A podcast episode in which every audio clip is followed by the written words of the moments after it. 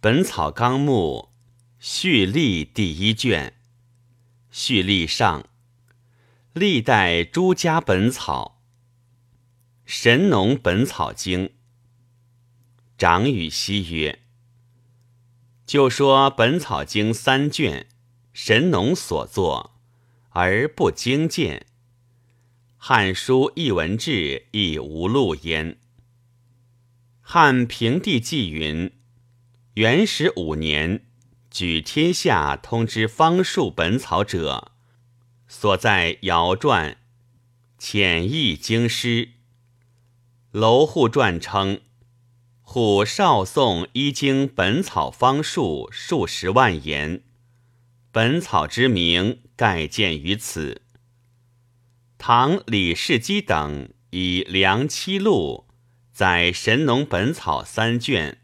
推以为始，又以所载郡县有后汉地名，似张机华佗辈所为，皆不然也。按《淮南子》云：“神农尝百草之滋味，一日而七十毒。”由是一方兴焉。盖上士未著文字。师学相传，谓之本草。两汉以来，名医益众。张化辈始因古学复以新说，通为编述。本草由是见于经录也。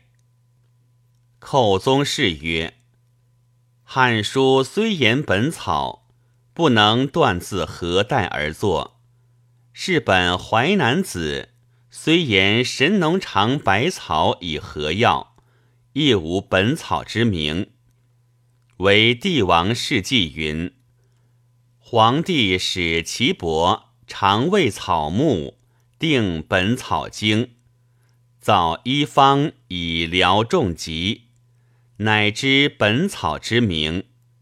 自皇帝始，改上古圣贤具生之之志。故能辨天下品物之性味和世人疾病之所宜，后世贤治之士从而合之，又增其品焉。